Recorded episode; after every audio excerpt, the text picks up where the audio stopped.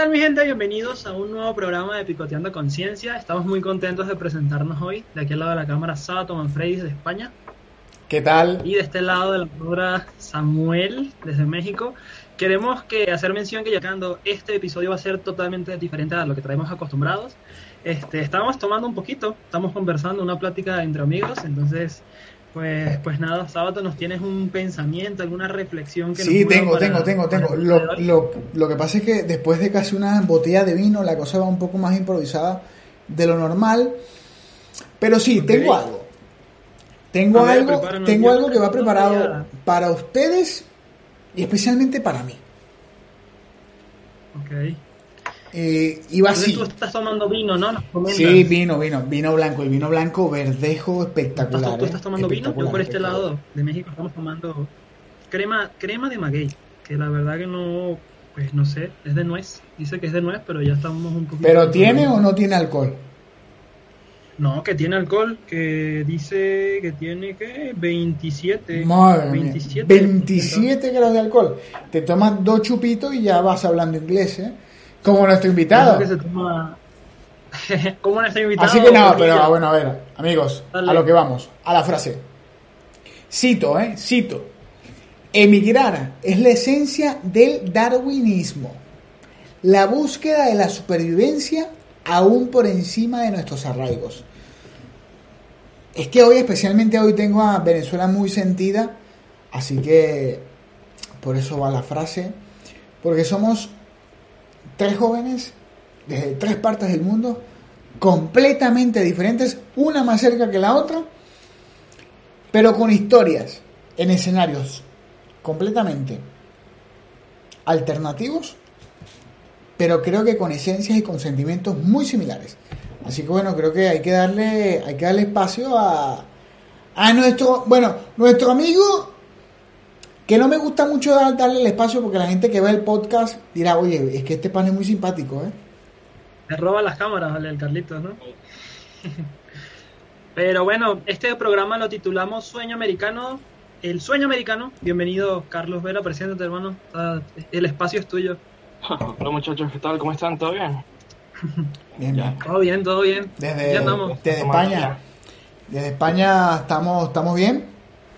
Eh, un gusto, un, gusto verte, un gusto tenerte.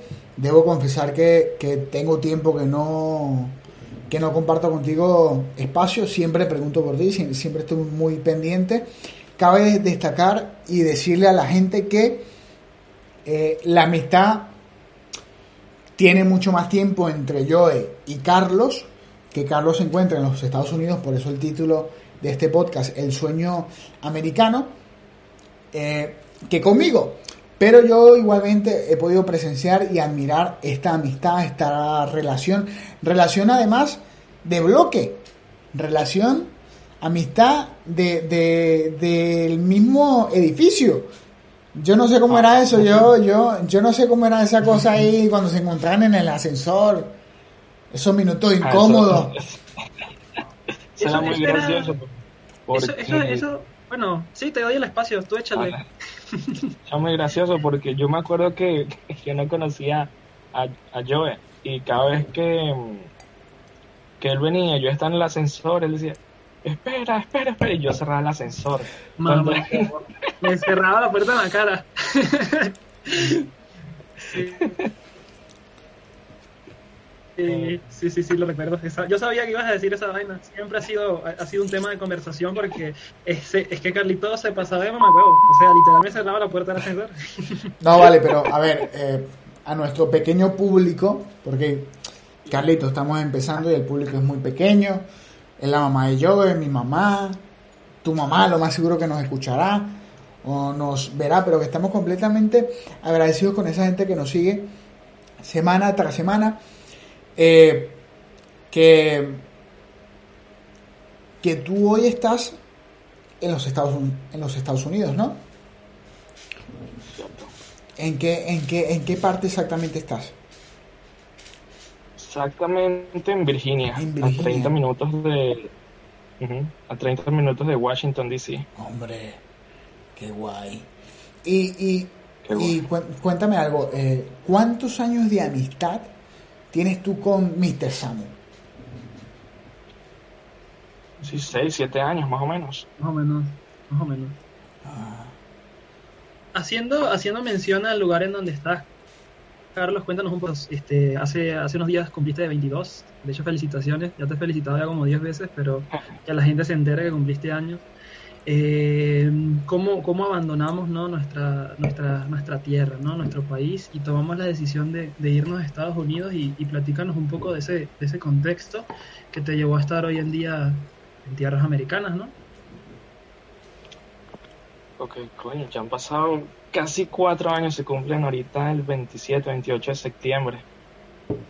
Y el cambio es fuerte. Al principio eh, te sientes completamente desubicado. No, porque primero es un, idioma nuevo. No sé si usted, bueno, Samu no convive con, un idioma nuevo. No sé si Sábato esté. Bueno, nosotros aquí, nosotros aquí en, en España, para quienes no lo sepan, eh, al ser un país tan amplio y tan extenso históricamente, eh, hay regiones muy puntuales que tienen su propio idioma.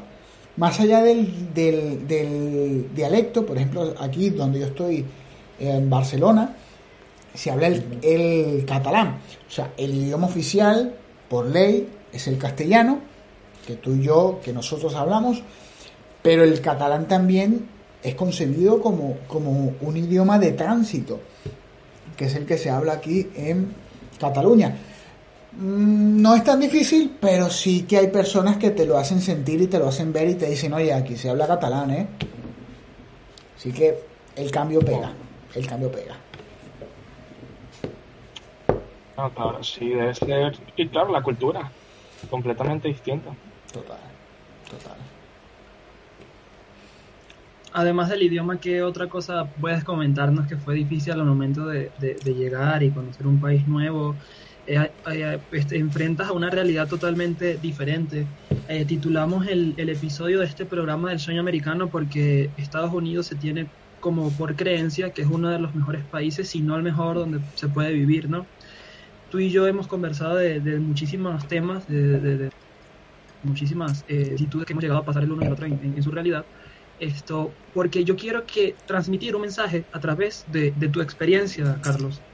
Y es que no todo lo que parece, o sea, es oro. O sea, mucha gente cree que irse a Estados Unidos es señal de éxito, es señal de progreso. Y sí, cómo no, pero tiene un esfuerzo y un trabajo, una dedicación que a ti te ha tomado casi cuatro años, ¿no? Entonces quiero, digamos que eh, vamos a partir desde allí y luego nos, nos comente qué hiciste con ese primer sueldo con ese primer sueldo? Creo que de repente, no sé, pagar la renta y comprar unos zapatos. Supongo que ese fue mi primer sueldo. Sí, yo, yo pienso, yo hay, hay, hay muchas películas que estamos cansados de ver de ese afamado sueño americano y que durante tantas generaciones al latino, al latinoamericano, nos han intentado hacer sentir o nos han intentado hacer creer que el sueño americano es la cúspide de la, de la, de la, de la culminación que nuestro esfuerzo eh, se resume a que quizás ese primer sueldo fue pagar la renta y comprarse unos tenis. Sí, exacto. Porque yo creo, yo creo, y te lo digo yo desde España, ¿eh? Desde España. Yo creo que lo romántico, lo, lo bonito, es solo esa palabra sueño. Porque lo demás hay mucha realidad. Lo demás es pura realidad. Pagar la renta, pagar los servicios, pagar aquí, pagar allá, y cuando vienes y ¿Qué es lo que te queda? Para comprarte unos tenis. Porque... Depende, depende de los primeros trabajos que tengas, pero conforme a, va pasando el tiempo y vas aprendiendo el idioma, conoces gente, van cambiando las cosas. Porque tengo entendido que en España puedes trabajar una cierta cantidad de horas. Sí, bueno, aquí, aquí en, en, en España los contratos van según convenio y según convenio van según valga la, la redundancia, en qué trabajo estés y la cantidad de horas. Por ejemplo, eh, teóricamente lo máximo que puedes trabajar son 8 horas al día durante 5 días, que sería jornada completa, que ahorita el sueldo mínimo estamos hablando que son de 1.100 euros. Eh, después tienes media jornada, jornada intensiva y tal, pero siempre va en relación a la, cantidad de horas que hagas. Pero te soy sincero, eh, nadie hace 8 horas. Hacemos más. Hacemos más. Ah, Aquí ganas por hora. Entonces, aquí el límite lo pones tú. Y no hay restricciones de nada. Hay días donde le, he dicho a Samu, no sé, Samu, empecé a trabajar a las 12 de la mañana y terminé a las 5 del otro día. Porque son, son sacrificios que tienes que hacer. Y esa es la diferencia entre el sistema que impera en el viejo continente y en el nuevo continente. Y yo creo que por eso es que se le llama el sueño americano, porque va en compensación del sacrificio que esté dispuesto a hacer esa persona. Porque sí, son sueños, pero los, sueños se logran a medida del empeño y del tiempo que se le dediquen. Porque los sueños no, son sueños porque los, los pensamos solamente. Los sueños son sueños porque trabajamos en ellos. Entonces, eso, eso que tú dices es muy importante rescatarlo y es que va todo en función a la hora que le inviertas tú al trabajo, porque mucha gente piensa, no, es que yo voy, trabajo lo que trabajaba de pronto en Venezuela y puedo yo vivir. No, la cosa no funciona así. La cosa no funciona así.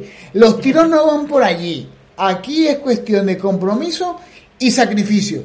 Y por eso yo pienso que el emigrar es un paso muy grande en la madurez.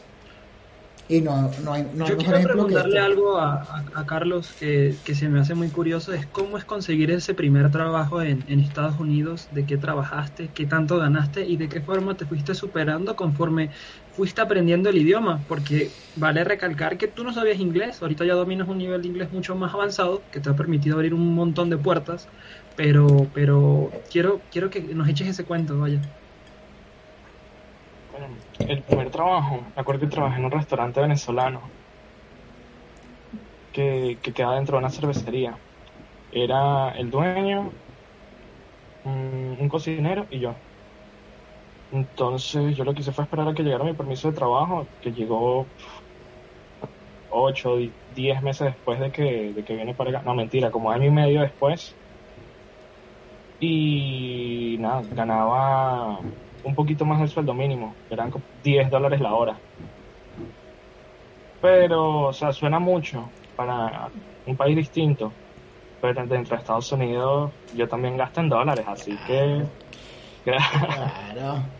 Eso, eso, eso, es un tema muy controversial y muy interesante porque de hecho yo quiero que, hablando del momento, eches un cuento de, de esa historia de, de, que en Venezuela la gente cuando te vas del país y crees que estás ganando en dólares, en dinero, crees que estás ganando una millonada, te piden, te piden dinero.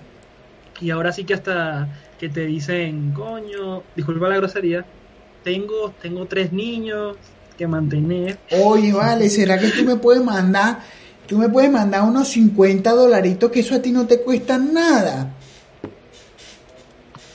Ah, no te pesan, o sea, no te cuestan. No, esos 50 dólares no se regalan, se trabajan. Y no es que no te cuesten nada, costaron 5 horas de tu esfuerzo donde podías estar durmiendo o, no sé, divirtiéndote, haciendo otra cosa, pero estás, no sé, cocinando, lavando platos, atendiendo a una gente que, que tú no querías atender, ¿sabes? Claro, claro que sí. Carlito, y, una pregunta. Nosotros hemos venido desarrollando una temática con personas quizás un poco más, más mm, contemporáneas. Y yo personalmente, porque soy afanado de, de, la música, le he hecho esta misma pregunta. Yo a ti también te la quiero hacer.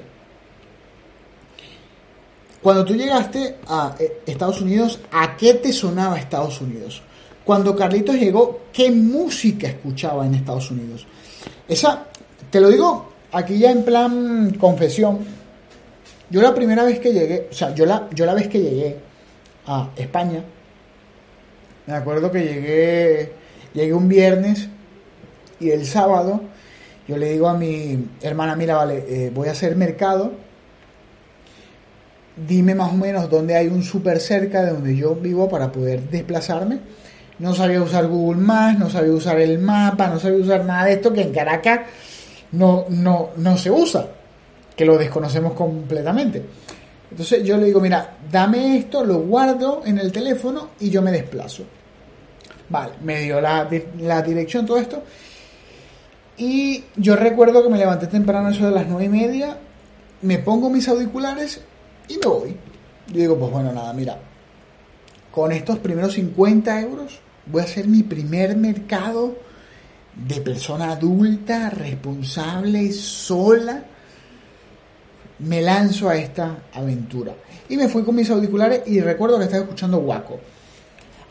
Ahora te pregunto yo a, yo a ti. ¿A qué te sonaba esa, esa, esa, ese Estados Unidos cuando ganaste tú, ese tu, tu primer sueldo que no fue hace mucho, pero que sí que tiene que guardar consigo mucha realidad?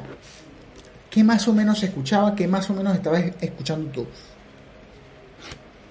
En los primeros días cualquier cosa, reggaetón, pop, jazz, porque los primeros días estás nuevo y no... Pero una, una, una canción que de pronto te, te, te recordaba a eso que sabías tú que ya sentías ese cosquilleo en el estómago que estabas dejando, que de pronto te la, te la sonabas mucho tú y tú decías, coño, esta, es que esta canción me recordaba a esa amiguita que dejé ahí en el edificio, o esa cosa ahí, que, esa cosa, yo sé me acuerdas, me acuerdo mucho de la canción que estaba escuchando en el avión, ya después de salir de Panamá hasta, hasta DC. Me acuerdo que era Treat You Better de Shawn Mendes. No sé por qué. Estaba, estaba en el avión y me puse a escucharla también.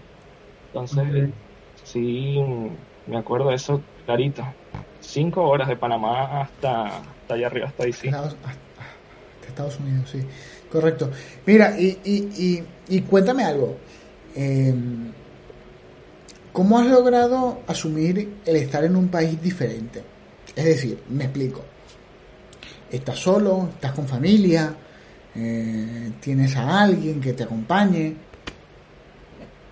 Sí, mi hermano estaba aquí ya cuando, cuando yo había llegado. Entonces, al principio nos mudamos al principio con un amigo de él, y todos estamos en un apartamento. Oye, Carlos, una pregunta. Este, has pasado, digamos que muchas experiencias, mucho tiempo ya, digamos que conviviendo eh, eh, en la sociedad estadounidense. ¿Qué diferencias más notorias ves con respecto a nuestro país? O sea, háblanos de que nosotros no podíamos salir y échanos ese cuento de que a nosotros dos, en alguna oportunidad, tuvimos la experiencia de que en un mismo día nos salvamos de que nos robaran en dos ocasiones.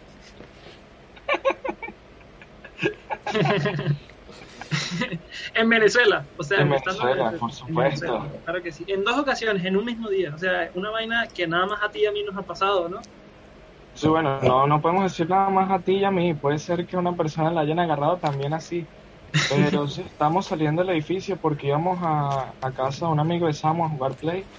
Y al lado de, del edificio había una tienda de, de golosinas, de chucherías. Y entonces íbamos a entrar el tipo no nos quiso abrir la puerta porque había unas personas esperando por para que alguien entrara a la tienda, porque supongo yo que él ya sabía que le iban a robar. Y nos pasó una señora por al lado de la nada diciéndonos, muchachos, váyanse de aquí que ese par de choros los, los tienen en la mira. Y apenas escuchamos eso nos fuimos y nos empezaron a perseguir, nos, nos metimos por... La Plaza Concordia, ¿no? Por la Plaza Concordia y supongo que como no conocían la zona, no... Para, para los que no saben, eh, la Plaza Concordia está situada en pleno centro de Caracas, la ciudad capital de Venezuela, o sea, en, en, pleno ají, en, pleno, en plena zona caliente, donde crecimos los tres. Agarramos y, y, nos perdemos de, de, de, esa primera ocasión en que nos iban a robar íbamos hacia la avenida Lecuna, una avenida principal, donde agarramos un bus, una camionetica, para dirigirnos al lugar a donde nos íbamos a, ir, pues. Y estábamos en la camionetica y avanza como cinco minutos, ¿no, Carlos? Carlos, por Nuevo Circo, me acuerdo claramente. Y se montan dos tipos. Y termina el cuento tú, porque este espacio es tuyo. y nada, habían seguido una muchacha y a la muchacha agarran y le dicen, danos el teléfono porque si no te va a ir mal. Eran como tres, cuatro tipos. Tres, cuatro tipos. Aquí tengo la pistola, dame el Galaxy S3 que tienes ahí, me acuerdo claramente. Dame el Galaxy S3 que tienes ahí o te saco la pistola, el pana la tiene ahí. Y, nosotros teníamos encima el control del play y nos vimos como que... Maricos. ¿Y fue? Pero... pero... Lo que más me sorprendió, Sábato, y esta historia que la, que la escuché del mundo, es la respuesta puesta de la muchacha, sí, toma, ah, después me dan otro, tranquilo, así como, como deslindada de, la importancia. Bueno, a mí me van a robar mi teléfono y a mí me cuesta, a mí me duele, es algo que a mí me costó. Pero la chama le costó, le costó con decir, ah, no, sí, toma, a, mí luego me dan otro. Ajá, sí, no. A mi igualito me lo regalaron, eso no me interesa. Después me regalan otro yo. Ok. Sí, sí bueno, esa, esa, esa, es una de, de, de las características que posee nuestro país y es que en un multiverso tan amplio, cada venezolano vive una realidad diferente. Quizás a, a Joe o a, ti, el hecho de poseer un teléfono móvil eh, es sinónimo de sacrificio de en ese momento de nuestros padres, que eran quienes nos brindaban con su esfuerzo y su trabajo, pues poseer unas, unas herramientas tecnológicas para otros significaba el capricho del momento. Pues mira, ah, hoy sale un capricho. el S3, mañana sale el otro, tú me regalas el otro. Entonces, claro, eh, en Venezuela, en Venezuela eh, muchas cosas funcionan así. Dependiendo de, de la realidad de cada individuo, pues se vive en una Venezuela distinta. Y es allí a donde yo te digo y te pregunto personalmente, ¿qué Venezuela dejaste tú? yo los últimos recuerdos de Venezuela que tuve fueron fuertes, ya entre mis últimos recuerdos están ese, no poder salir después de las nueve de la noche, eran, ya no me llevé la mejor experiencia ya de salida, entonces no no quiero decir cosas que sean ofensivas para los demás, nada, pero no, no me llevé la mejor experiencia ya al final. Sí, yo, yo, yo por ejemplo, eh, siguiendo un poco esa, esa, esa, esa línea, y yo lo, lo sabrá, cuando yo se va del país, nosotros hacemos una despedida en casa, y en esa despedida en casa, yo anuncio que también me voy del, país. Y, digo una frase así un poco ya parafraseando ahora, que no recuerdo exactamente cómo fue, digo, me voy molesto con mi país. Porque esa Venezuela que nos tocó dejar a nosotros fue una Venezuela que nos dolió dejar porque estaba muy mal, muy mal. Sí, exacto, había como un amor-odio entre las cosas. Como, como, esa, como esa relación tóxica de secundaria que, que, nos gusta mucho pero que nos cuesta dejar. Sí, exacto, tal cual. Por, por un lado tienes a tu familia, a tus amigos, la cultura y por otro la seguridad y las otras oportunidades que no te está ofreciendo Venezuela que, al final es una cuestión de balanza, ¿no? O sea, tú pones en balance y dices, bueno, estoy sacrificando de un lado mis raíces, mi cultura, como dices tú, mi familia, y en otro lado es mi, futuro, porque si me quedo apegado a, lo que viene siendo mi pasado o, lo que era mi presente en Venezuela, eh, sientes que te puedes llegar a quedar estancado, ¿no? Entonces lo ves como una señal de, de progreso. Sí, exacto. No, no me imagino qué, estaría haciendo si viviera en Venezuela ahorita. No sé si ustedes se imaginan qué estuviesen haciendo. esa pregunta, Sábato y Carlos, qué bueno que la tocaste, porque cada vez que yo me siento mal y siento que me estoy equivocando y estoy haciendo algo mal, o, o, o algo pasó aquí, digo, pero ¿qué pasaría si todavía estuviera en Venezuela? Y qué triste que sea así, pero ese punto es importante y así como nosotros piensan muchísimos de los chamos jóvenes venezolanos que hemos tenido que salir del país por la situación que estamos viviendo. Sí, en ese, en ese, en, ese, mm, en esa especie de universo paralelo que te, que te recae esa culpa de quizás dejar en algún momento algo o alguien te hace replantearte ¿no? estos escenarios hipotéticos de sentir y pensar qué estaría haciendo o qué estaría pasando. Pero, pero yo, yo, voy, yo voy más allá. Yo te pregunto, Carlos, ¿qué estás haciendo tú ahora en los Estados Unidos? ¿Qué, qué haces tú ahora? trabajo y lunes y miércoles voy a, a NOVA, que es como una universidad comunitaria es más barata que las universidades regulares.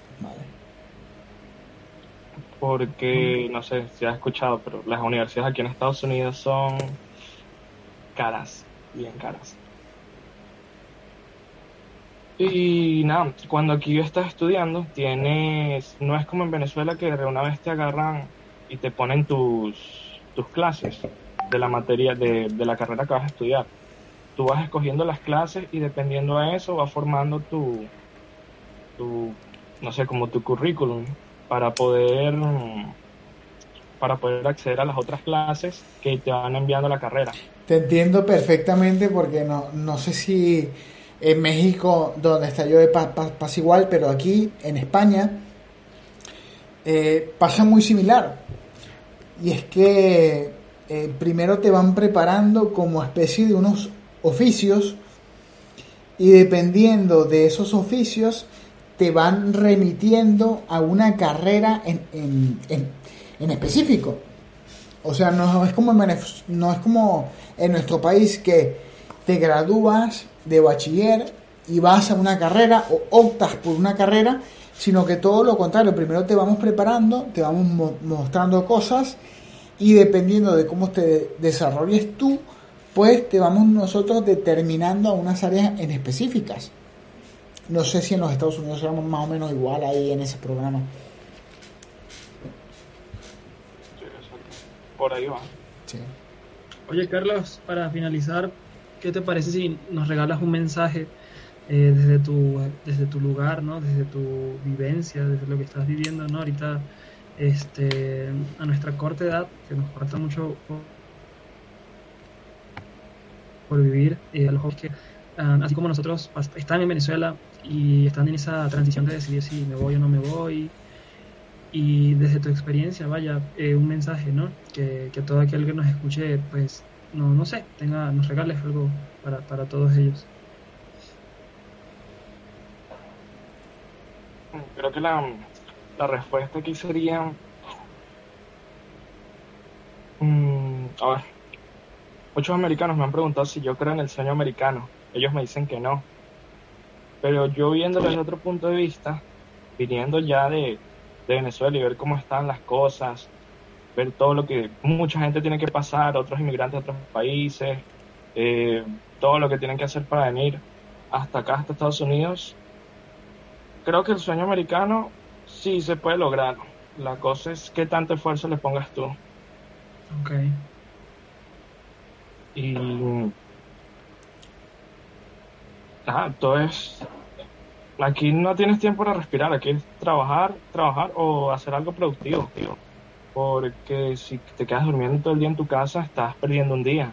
Y ese día, no sé, ponte que este, ese día lo pudiste haber hecho usado para trabajar o para estudiar, para ir al gimnasio. Aquí el tiempo vale demasiado. Recuerdo, recuerdo una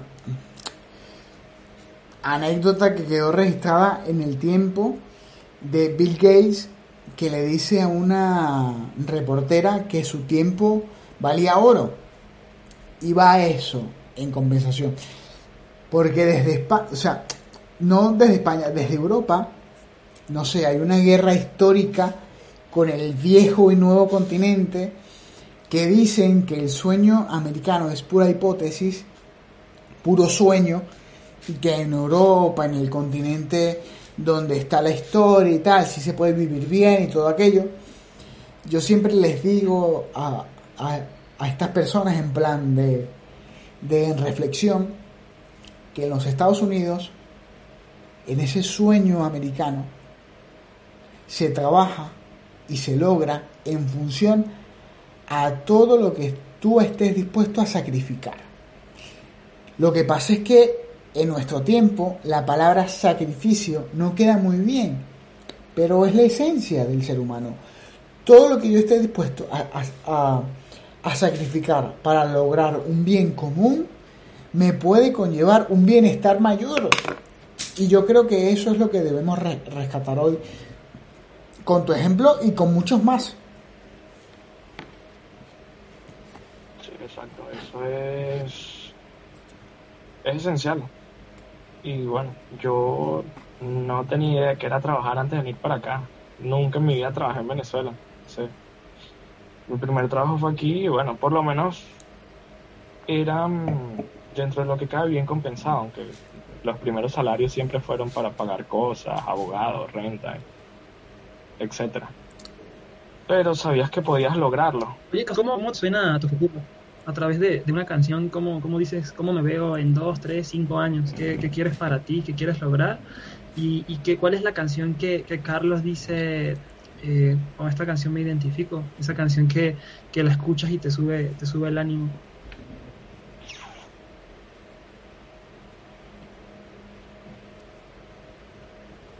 Siempre dejamos un poco fuera de base al entrevistado con esta última pregunta porque dice, ostras, ¿a qué me suena el futuro?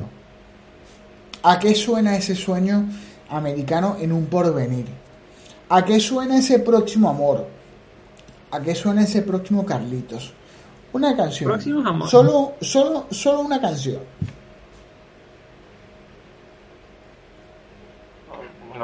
colocaron bien difícil ahorita. Tratando de pensar a ver qué, qué puedo sacar. Mm. ¿Qué tal? Hmm. Billionaire de Bruno Mars. Ok, vaya, buena canción. Buena, buena, Yo, esperaba, yo esperaba algo en, en, español, perdón, pero, pero bueno, me gusta. Debo confesar, debo confesar queridos amigos, miembros de esta familia tertuliana que va creciendo con, a través de las semanas, que la amistad ferviente, creciente y fortísima en esta entrevista va de la mano de Joe y de Carlos, porque yo por razones ajenas que ya contaremos luego, estado un poco siempre alejado esta vertiente que siempre está en constante crecimiento, pero que en las oportunidades que me tocaba a mí estar con Carlos no me gustaba. Y ustedes dirán, ¿por qué? Lo que pasa es que, que Carlito, lo que pasa es que yo estoy consciente que Dios me dio unos dones diferentes al físico, con los cuales que Carlitos, pues, se goza un montón se goza un montón. Yo lo digo porque sé que es así. Eh, siempre, siempre había ese temor de, de, que de que en las reuniones, coño, eh, Carlito siempre se llevara, por lo menos para, aunque sea bailar una pieza, se llevaba a la más guapa del grupo. Eh, no dejaba para nadie. No, dejaba, para nadie. No dejaba ir no para nadie. Yo me siento... Eh, eh, nuestra amistad es tan grande que, hemos compartido, digamos, muchísimas cosas y, si tienes, tienes razón porque, porque va de la mano a eso de que, oye, no... Oye, era como que el Carlitos pega primero y luego pega el Samu, ¿no? O sea, a lo que pega Carlitos y luego pega el Samu. Está bien.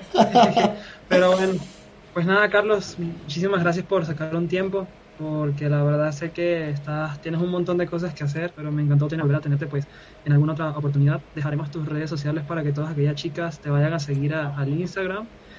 Y pues nada, un abrazo, mano. Muchísimas gracias por estar aquí. Un abrazo también a toda tu familia que espero que también pues vea este, este, este podcast y se sume a, esta idea que tenemos nosotros de, transmitir un mensaje y llevar esa chispa no solo a, los jóvenes, sino a, todas las personas que quieren caminar en este barco con nosotros. Vale, muchachos. Gracias por invitarme. Estamos pendientes para otro capítulo. Gracias, Carlito.